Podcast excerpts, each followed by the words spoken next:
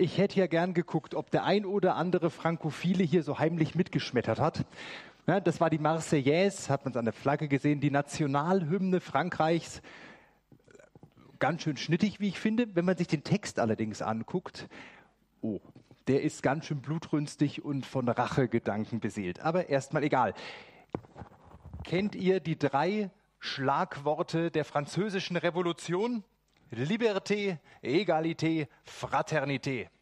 Auf Deutsch Gleichheit, Freiheit und Brüderlichkeit. Tolle Werte. Wenn man allerdings ein bisschen genauer in die Geschichte guckt, merkt man, dass diese Forderungen nach Freiheit, Gleichheit und Brüderlichkeit nur für die Leute galten, die genauso getickt haben wie die Väter der französischen Revolution. Was Robespierre und Co. da sonst so mit Andersdenkenden gemacht haben, hat mit den Werten wenig zu tun. Wenn man sich dann diese drei Sachen nochmal anguckt, Gleichheit, Freiheit, Brüderlichkeit, merkt man, das sind urchristliche Werte. Zur Freiheit hat uns Christus befreit, Galater 5, Vers 1. Herrlich ist's, wenn Brüder einträchtig beieinander wohnen, Psalm 133, Vers 1. Und Galater 3, Vers 28, in Christus ist weder Mann noch Frau, noch Sklave noch Freier, noch Grieche noch Römer. Es ist alles eins in Christus. Ja, die französische Revolution hat eigentlich nur bei den Christen abgekupfert. Und Jakobus, bei dem wir gerade sind, der hat sich auch eines dieser drei großen Worte rausgepickt und in seinem Brief einiges dazu geschrieben. Es geht um die Gleichheit. Alle gleich, wirklich. Und schon damals war es anscheinend nicht klar, dass das so ist dass wirklich alle gleich sind und alle gleich behandelt werden. Und darum muss Jakobus dem einiges widmen. Wir wollen uns jetzt in acht Predigten angucken, was Jakobus uns Christen so in das Stammbuch schreibt. Wie wir das, was wir theoretisch glauben, praktisch ins Leben umsetzen können. Und wir werden heute sehen, es wird gleich sehr praktisch. Das hat nicht mehr viel mit Theorie zu tun, sondern Jakobus redet uns ganz konkret in unser Leben, wie wir handeln sollen. Bevor ich da einsteige, möchte ich noch einen kurzen Werbeblock einschieben. Vielleicht bist du seit letzter Woche dabei und liest fleißig den Jakobusbrief in unserem Booklet mit, hast schon fleißig mitgeschrieben und bist sogar in unserer Kommuni-Gruppe SOAP, um da mit dabei zu sein. Wenn nicht, ist das überhaupt nicht schlimm. Es ist noch möglich einzusteigen. Besorg dir so ein Booklet, klink dich ein bei Kommuni, mach damit und zieh den größtmöglichen Nutzen aus dieser Zeit hier. So, genug Werbung. Ich möchte einsteigen mit dem Predigtext. Ich lese euch vor Jakobus 2, die Verse 1 bis 5. Liebe Brüder und Schwestern, ihr glaubt doch an unseren Herrn Jesus Christus, dem allein alle Herrlichkeit zusteht. Dann lasst euch nicht vom Rang und Ansehen der Menschen beeindrucken. Stellt euch einmal vor, zu eurem Gottesdienst kommt ein vornehm gekleideter Mann mit goldenen Ringen an seinen Fingern. Zur selben Zeit kommt einer, der arm ist und schmutzige Kleidung trägt. Wie würdet ihr euch verhalten? Ihr würdet euch von dem Reichen beeindrucken lassen und dem eifrig anbieten, hier ist noch ein guter Platz für Sie. Aber zu dem Armen würdet ihr sicherlich sagen, bleib stehen oder setz dich neben meinem Stuhl auf den Fußboden. Habt ihr da nicht mit zweierlei Maß gemessen und euch in eurem Urteil von menschlicher Eitelkeit leiten lassen? Hört mir gut zu, liebe Brüder und Schwestern. Hat Gott nicht gerade die erwählt, die in den Augen dieser Welt arm sind? Sie sollen im Glauben reich werden und einen Platz in Gottes Reich haben, das er allen zugesagt hat, die ihn lieben.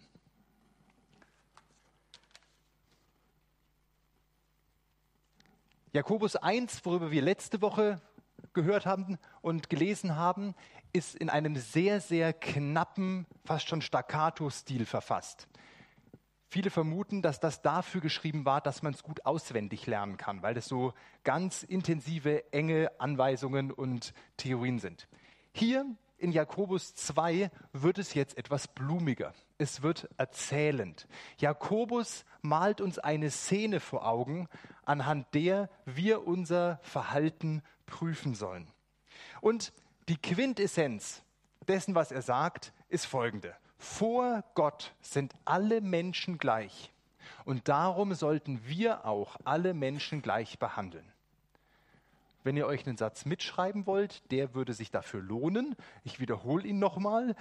Vor Gott sind alle Menschen gleich und darum sollten wir auch alle Menschen gleich behandeln.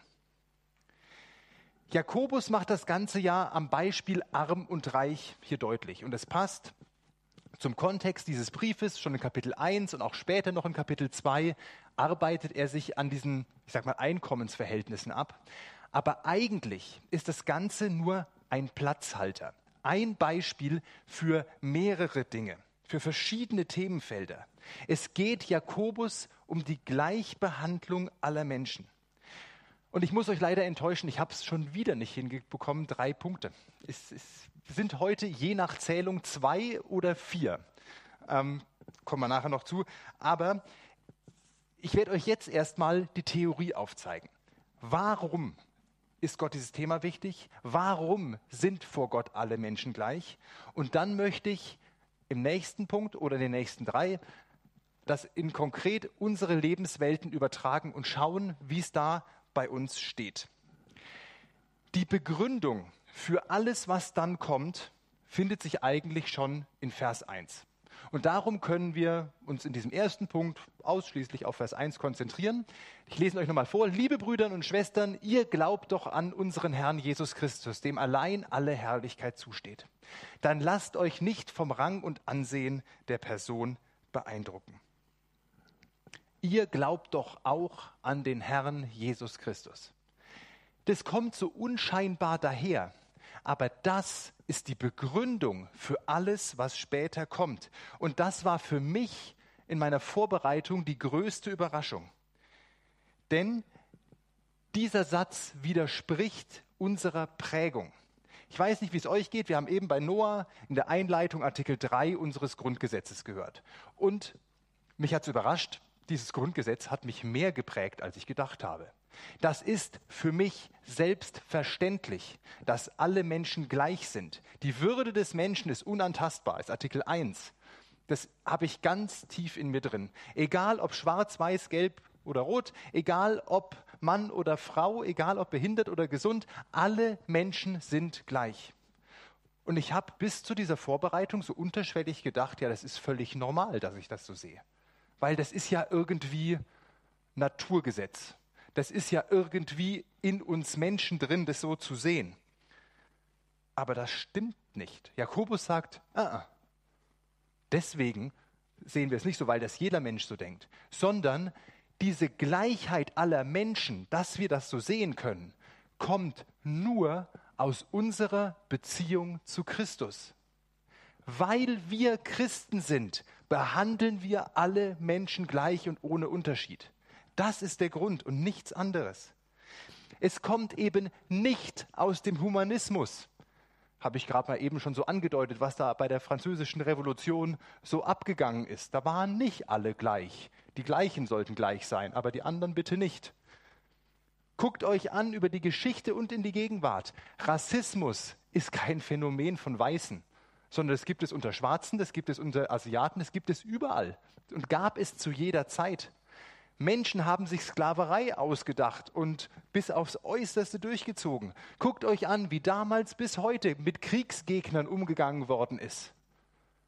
Es ist nicht selbstverständlich, dass alle Menschen gleich sind. Es ist nicht selbstverständlich, dass alle Menschen als gleich angesehen werden. Ich glaube, es ist zutiefst menschlich, dass mir alles Fremde Angst macht. Dass ich versuche, mich vor allem, was anders ist als ich und meine Peer Group, abzugrenzen. Und das geht wunderbar, wenn ich die anderen herabwürdige. Dann stehe ich nämlich besser da. Das ist menschlich. Und Jakobus sagt hier, uh -uh, weil ihr Christen seid, behandelt ihr alle Menschen gleich. Jetzt mag der ein oder andere einwenden, Moment, Chris. Ähm, darf ich mal einen kleinen Geschichtsunterricht geben? Was war denn bitte mit den Ketzern, die die Christen in Massen verbrannt haben? Was war denn mit den Kreuzfahrern, die die Andersgläubigen in Jerusalem abgeschlachtet haben, so dass sie knöcheltief durch Blut warten mussten? Was ist denn mit ähm, der Sklaverei, die die Christen ganz vorne dabei waren, die zu zementieren und zu halten. Was war, wer war es denn, die verschiedene Kirchen gebaut haben für Schwarze und für Weiße, weil die nicht zusammen denselben Gott anbeten konnten? Wie ist es denn, vor allem in Amerika, aber vielleicht auch bei uns, dass Christen sich öffentlich auf die Straße stellen und Homosexuelle wirklich niedermachen, schmähen und herabwürdigen?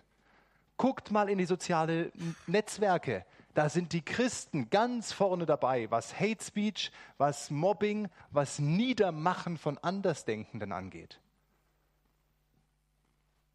Ihr glaubt doch auch an den Herrn Jesus Christus? Und darum behandeln wir gleich? Das stimmt alles, was ich gerade gesagt habe. Aber darum musste Jakobus diesen Brief ja schreiben weil er schon damals gemerkt hat, äh, Theorie und Praxis gehen hier meilenweit aus, auseinander. Und alles, was ich gerade gesagt habe, müssten wir Christen aufstehen und sagen, genau, das ist Schuld, das war falsch und das muss in Zukunft anders werden. Und darum gucken wir uns heute an, wie das Ganze ist. Und ich kann jetzt hier keinen monströsen biblischen Überblick geben, warum das so ist. Ich mache das in ein paar Schlaglichtern. Ganz am Anfang wird beschrieben, dass Gott den Menschen als sein Ebenbild geschaffen hat. Und da steht nicht, er hat den weißen alten Mann als sein Ebenbild geschaffen, sondern jeden Menschen. Und wer das versteht, dass jeder Mensch, egal ob Mann oder Frau, ob gesund oder krank, ob wie auch immer, völlig egal, ein perfektes Ebenbild Gottes ist, dann kann es keine Ungleichheit geben. Gott beruft zu einer Zeit, die absolut nach unseren Maßstäben frauenverachtend und frauenfeindlich war, immer wieder Frauen in Führungspositionen. Er verwendet weibliche Attribute, um sich selbst zu beschreiben. Und gerade der Schöpfungsbericht, den Luther etwas ungünstig übersetzt mit eine Gehilfin, die um ihn sei, lehnt jede Unterordnung und Herabwürdigung der Frau unter den Mann ab kann es nicht geben, weil beide Ebenbild Gottes sind. In einer Gesellschaft, wo Sklaven keine Menschen waren, sondern bewegliche Gegenstände, sagt Paulus, dieser Sklave ist dein Bruder in Christus, den du mit dem gleichen Ansehen, der gleichen Würde zu behandeln hast wie deine freien Geschwister. Das können wir uns gar nicht vorstellen, was für eine Revolution das war, weil alle Menschen gleich sind, weil Gott sie geschaffen hat. Weil Gott jeden Menschen mit Würde ausstattet. Und darum sollten wir das auch tun. Und hier müssen wir jetzt eine feine Unterscheidung machen. Jeder Mensch hat Wert und Würde von seinem Wesen her. Egal, was er tut, was er denkt, was er lässt, was er ist. Vollkommen egal. Das heißt nicht, dass wir alles gut finden müssen, was die Menschen machen diese Unterscheidung zwischen dem unveräußerbaren Wert eines Menschen und der Kritik an seinem Tun, das ist Jakobus ganz klar. Ansonsten hätte der nicht so tausende von ethischer Imperative, also Aufforderungen, das Leben zu ändern. Sonst hätte Jakobus ja sagen können, ach, wisst ihr, ihr seid so toll von Gott geschaffen. Hauptsache, ihr kommt zusammen, dann könnt ihr machen, was ihr wollt. Das ist überhaupt kein Problem. Hauptsache, ihr seid so knorke, ihr seid so super. Nee, Gott sagt, eben weil ihr diese Würde von Gott bekommen habt, kann es doch nicht sein, dass ihr so und so und so lebt, sondern lebt doch so, wie es zu Gott passt.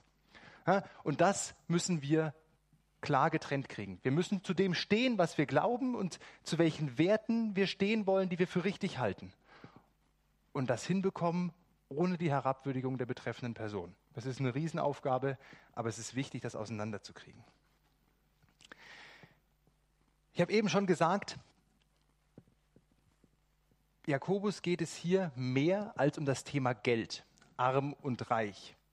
Es geht ähm, ihm um das Thema Parteilichkeit. Er malt diese Szene vor. Da ist ein Gottesdienst und es kommt ein reicher Mann, gut gekleidet. Man scheint ihm das auf den ersten Blick anzusehen. Goldene Ring am Finger.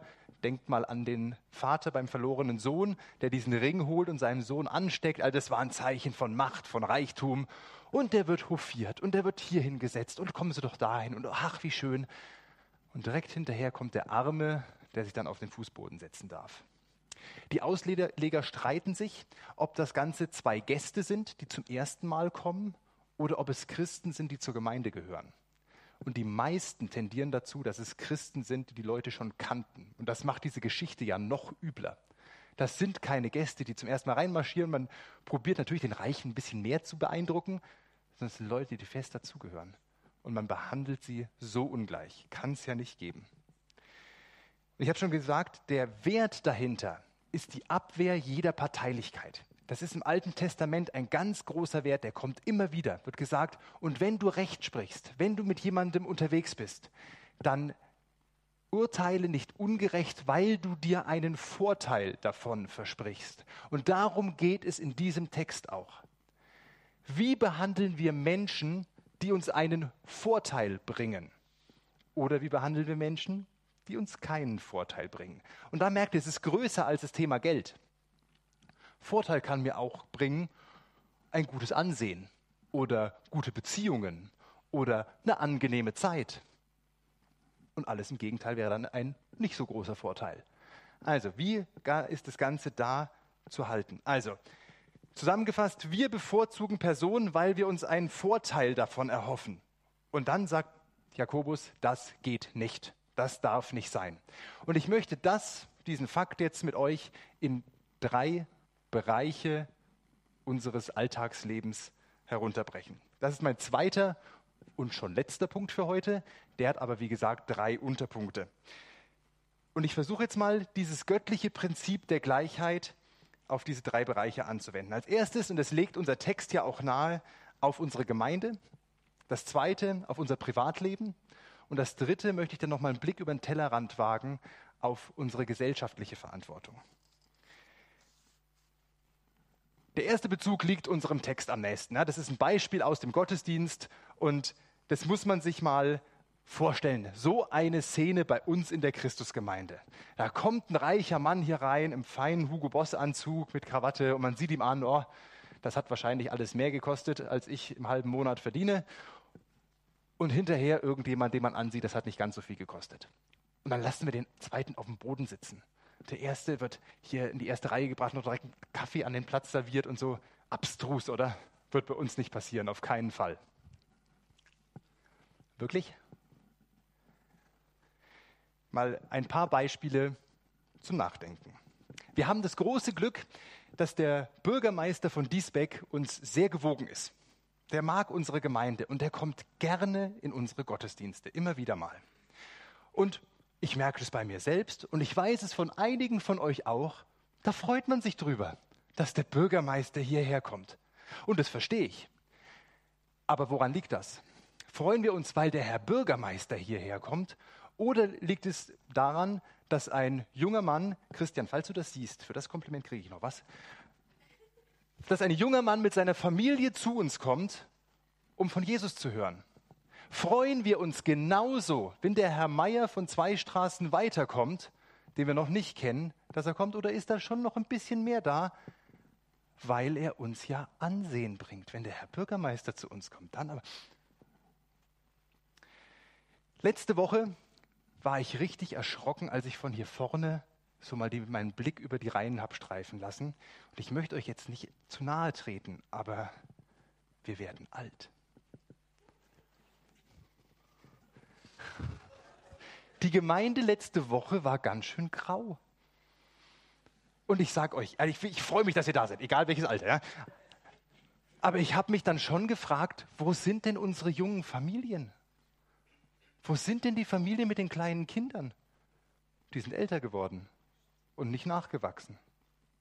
Wo sind denn unsere Trends? Luca, ich bin stolz auf dich, dass du da bist. Aber ich kann hier einzelne Leute nennen in den 20ern. Wo, sind, wo ist diese Generation zwischen 20 und 30? Und das macht mir Sorgen. Jetzt geht die Tür auf und es kommen zwei junge Familien mit drei kleinen Kindern rein zum ersten Mal. Und wir kriegen große Augen und gehen auf die zu und probieren sie zu integrieren und einzuladen und in die Gemeinde hineinzulieben. Dasselbe machen wir, wenn mal ein, zwei, drei junge Leute sich bei uns verlaufen. Dann stupsen wir Nikolai an, sagen, hier, schick mal deine Jugendlichen da los, die müssen mit denen reden, dass sie sich wohlfühlen hier. Und das ist super. Aber gehen wir genauso mit Leuten um, von Gruppen, die uns jetzt nicht so dringend fehlen, von denen wir schon viele haben? Gehen wir genauso offen, gehen wir genauso begeistert auf Menschen zu, die einfach nur 0815 Gottesdienstbesucher sind? Wenn Jakobus über Geld redet, kann ich das auch tun. Unsere Gemeinde lebt aus Glauben. Und wir haben ein großartiges Finanzteam, was tolle Budgets aufstellt. Wir gehen verantwortlich mit dem um, was wir anvertraut bekommen haben. Aber wir haben als Mitglieder Entscheidungen getroffen, die uns immer wieder über das Maß hinaus fordern, finanziell, was wir uns selber zutrauen können. Weil wir glauben, dass Gott Großes tun will. Das heißt, unsere Finanzlage ist eigentlich immer angespannt. Ist immer noch Raum zum Glauben und zum Beten da. Und jetzt geht die Tür auf und ein gut angezogener Mann kommt rein. Ganz normaler Besucher, aber auf einmal fängt es an zu tuschen, weil jemand hat ihn erkannt. Das ist ein Unternehmer aus Nürnberg. Der ist gerade hier nach Neustadt gezogen. Mehrfacher Millionär. Der ist bekannt dafür, dass er gerne mal fromme Sachen großzügig unterstützt. Wie gehen wir mit dem um? Wie begegnen wir dem? Wie probieren wir den zu integrieren? Genauso wie den 0815 Gottesdienstbesucher, der zum ersten Mal kommt, von dem wir nicht wissen, wie viel Geld er hat. Bin mir nicht sicher, ob Jakobus diesen Brief nicht auch uns hätte schreiben können. Und dann gibt es ja noch diese andere Seite der Medaille, die eigentlich fast noch übler ist. Nicht, dass man Menschen besser behandelt, weil sie einem was bringen, sondern dass man sie schlechter behandelt, weil sie einem vermeintlich nichts bringen. Und dann hat man eine Dreiteilung in der Gemeinde.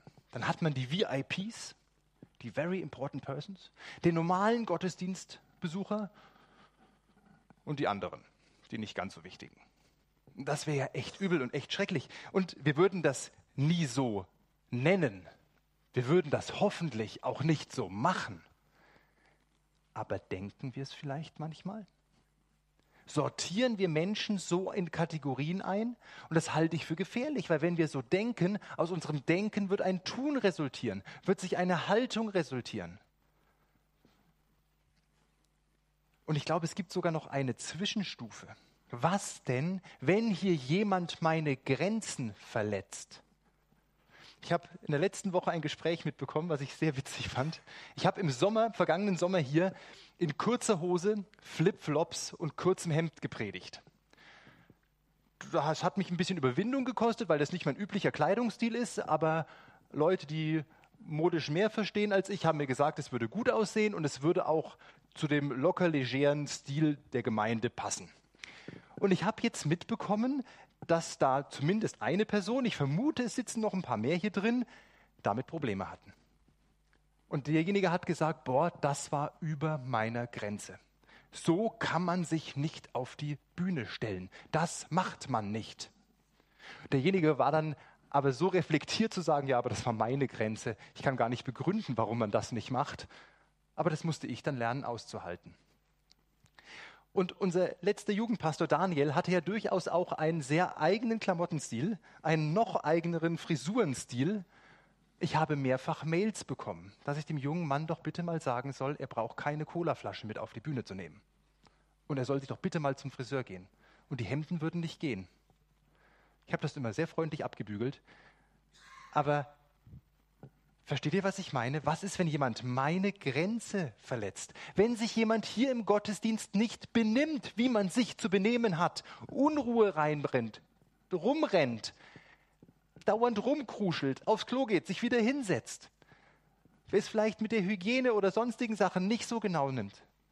Was ist, wenn meine Grenzen verletzt werden?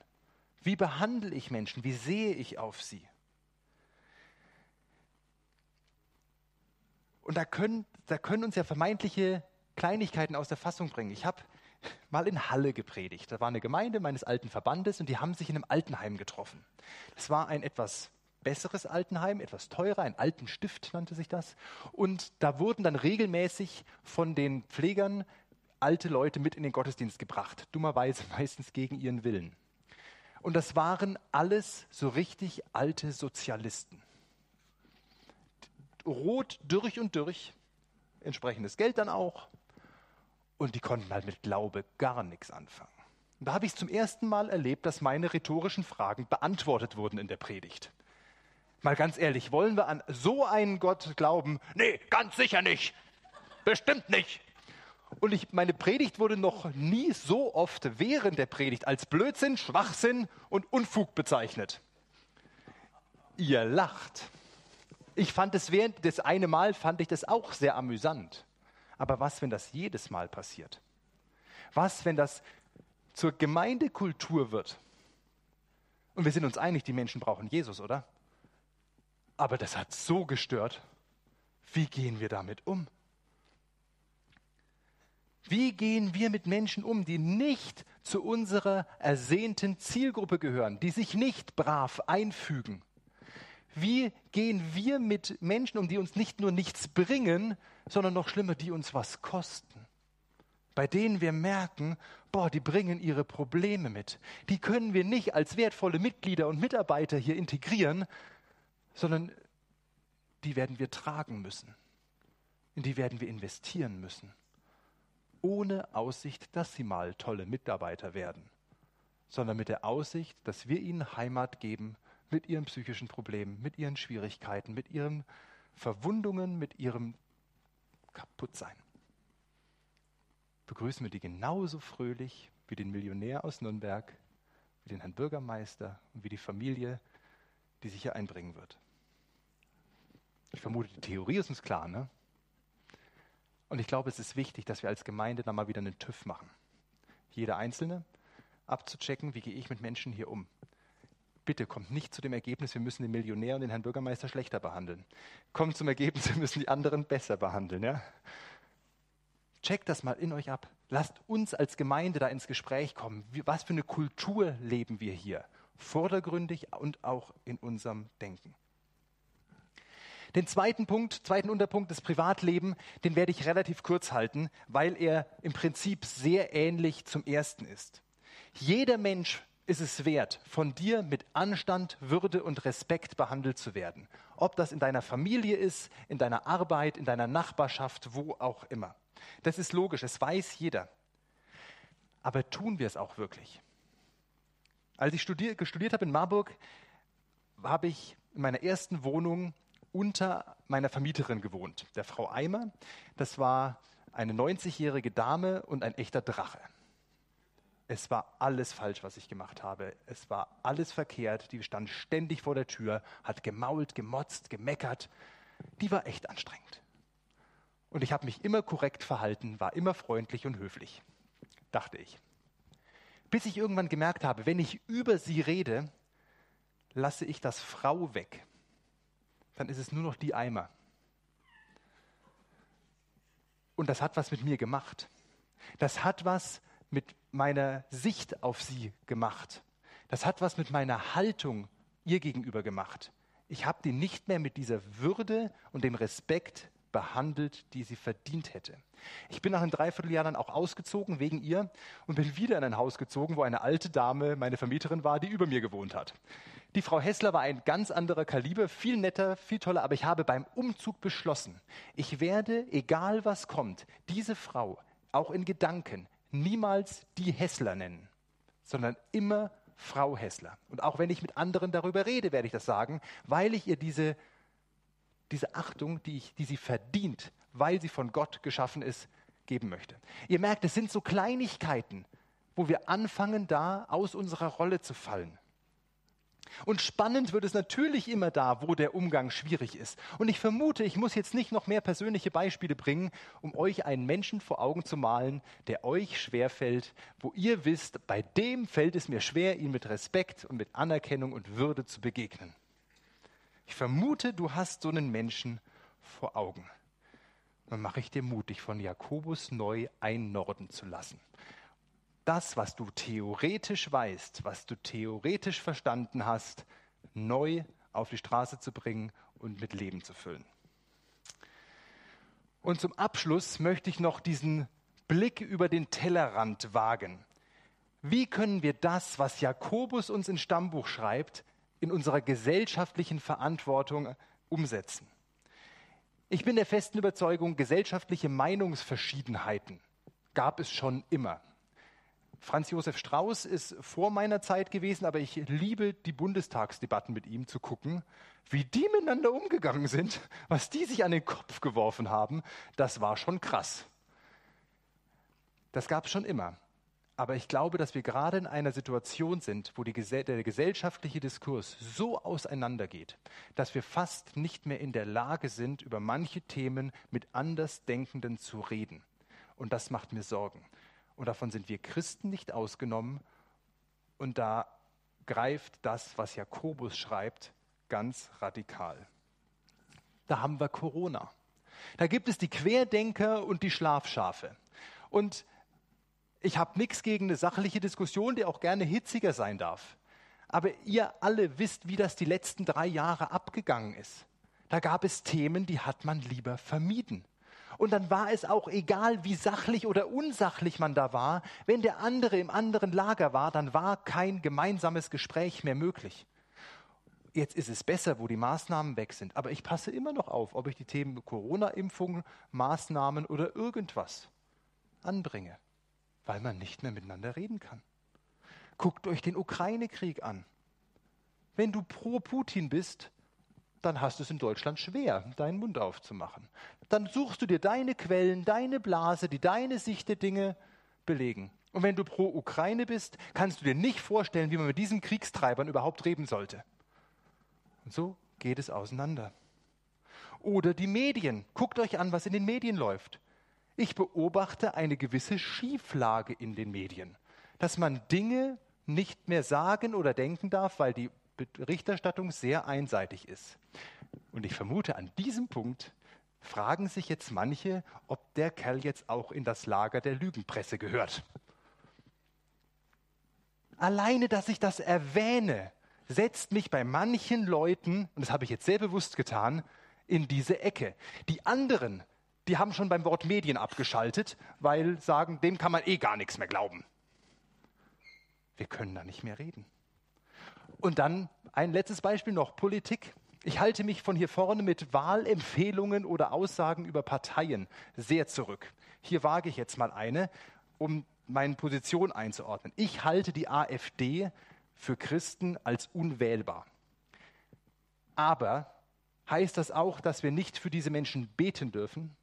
Heißt es auch, dass wir nicht mit diesen Menschen reden dürfen? Heißt es vielleicht sogar, dass wir nicht mit diesen Menschen befreundet sein dürfen? Was würde es mit euch machen, wenn ihr mich in einem Café lachend mit unserem AfD-Abgeordneten zusammensitzen seht? Oder noch schlimmer, mit dem NPDler? Geht das? Darf man das als Pastor? Darf man sich da treffen? Wie kann der nur mit solchen Leuten sprechen?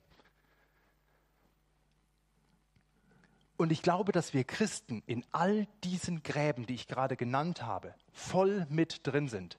Corona hat Gemeinden zugrunde gerichtet, entzweit, Gräben gerissen. Und wir müssen bis heute aufpassen, wenn das Wort Maske fällt, was das mit uns macht. Auch in der Ukraine-Sache gibt es unterschiedliche Meinungen unter Christen, die nicht besprechbar sind. Bei den Medien dasselbe, bei der Politik und bei Facebook und sonst was sind die Christen vorne mit dabei. Lest mal bei Idea oder Co. die Kommentare. Da wird euch anders. Was Christen von sich geben, ist unfassbar. Und ich möchte uns heute Mut machen, lasst uns da anders sein. Lasst uns auch gesellschaftlich Jakobus zuhören und unser Leben dementsprechend führen und keinen Unterschied machen. Auch und vor allem, wenn Menschen anders ticken und denken, als wir es tun. Auch wenn es uns keinen Vorteil bringt, weil Gott es so will und er die Gleichheit der Menschen begründet hat. Ihr erinnert euch an den Einstieg? Wir hören jetzt gleich nochmal die Marseillaise.